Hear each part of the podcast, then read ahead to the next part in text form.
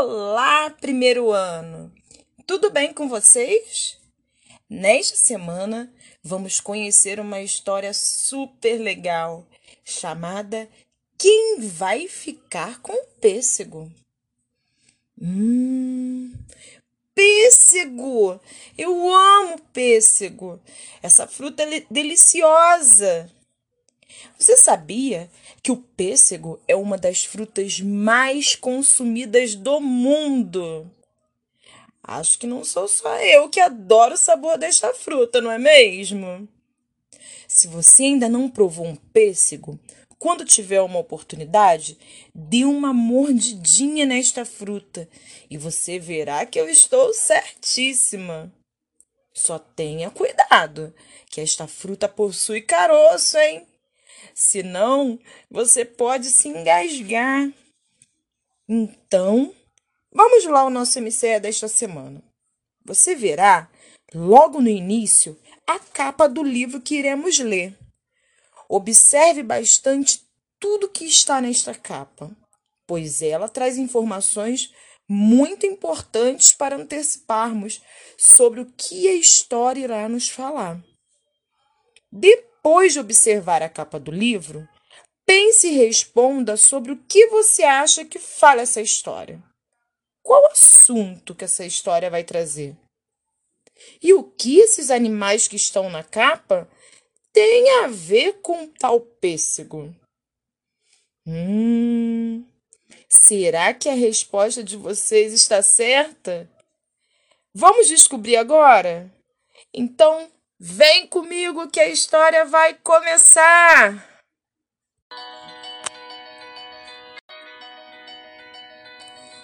Quem vai ficar com o pêssego?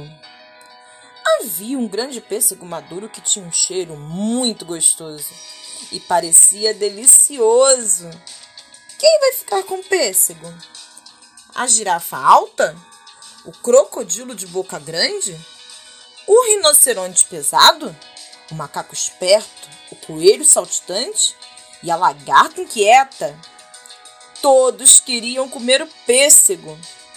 A girafa alta, esticando ainda mais o seu pescoço, disse: Que tal se o mais alto de nós ficasse com o pêssego? Estão vendo? Eu sou a mais alta. Logo, o pêssego deve ficar para mim. Para! disse o rinoceronte pesado, batendo forte no chão. Que tal se o mais pesado de nós ficasse com o pêssego? Estão vendo? Eu sou o mais pesado. Logo, o pêssego deve ficar para mim. Besteira, disse o crocodilo de boca grande. Que tal se quem tiver a boca, a maior boca, ficasse com o pêssego? Estão vendo? Eu tenho a maior boca. Logo, o pêssego deve ficar para mim.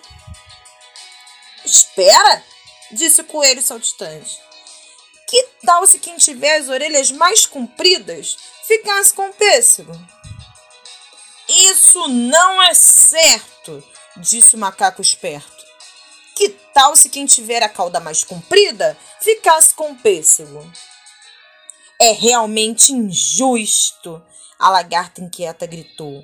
Porque o mais alto, mais pesado ou que tiver algo mais comprido deve ficar com o pêssego. Por ordem de altura, começando pelo mais baixo, eu sou a primeira. Por ordem de peso, começando pelo mais leve, eu sou a primeira. Por ordem de tamanho de boca, começando pela menor, eu sou a primeira. Por ordem de tamanho das orelhas, começando pelas mais curtas, eu sou a primeira. Por ordem de tamanho de cauda, começando pela mais curta, eu sou a primeira. Sou a primeira em todos os quesitos. Logo, o pêssego deve ficar para mim. A lagarta fez um buraquinho na casca do pêssego e rapidinho se enfiou dentro dele para comê-lo. E aí, pessoal? Gostaram da história? Essa é uma história adaptada. Eu não sei falar muito bem o nome desse escritor, não. Eu acho que ele se chama Yon Ha Hai. Acho que é assim que se fala. Mas a história é muito bacana, né?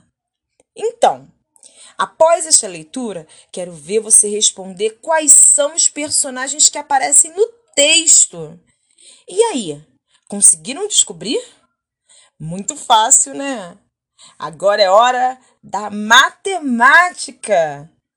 Observe as coisas à sua volta onde você mora e veja quais são os objetos mais pesados ou mais leves, mais altos ou mais baixos, mais compridos ou mais curtos, os que estão mais perto de você ou mais longe.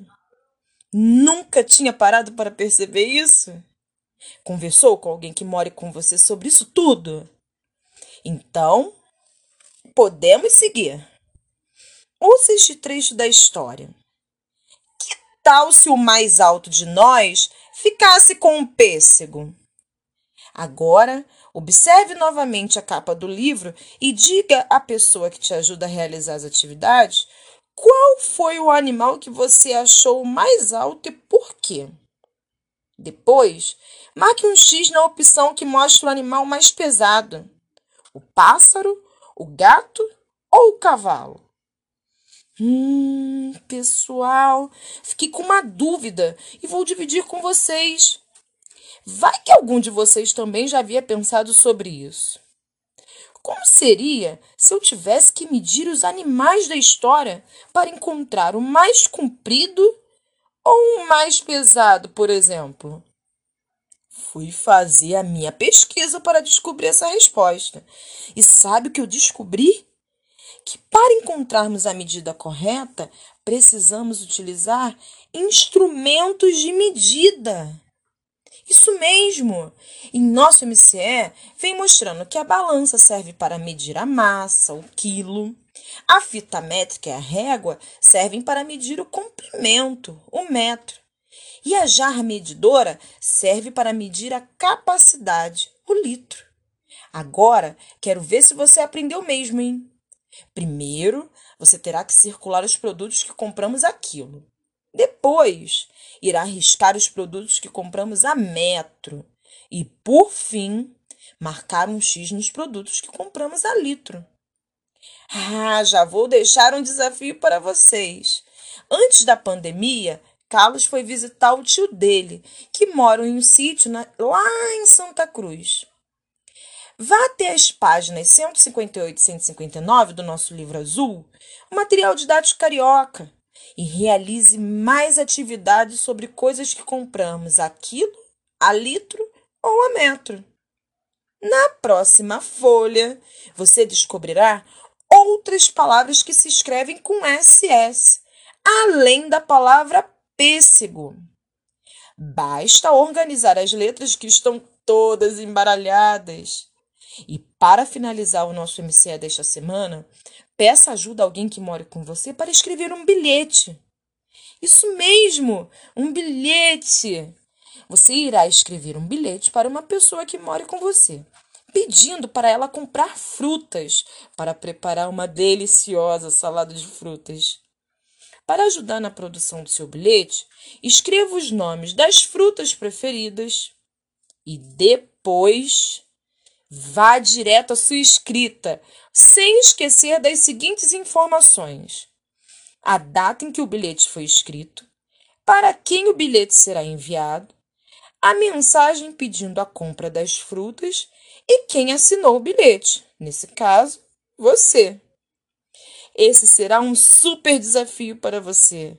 Capriche na escrita, hein?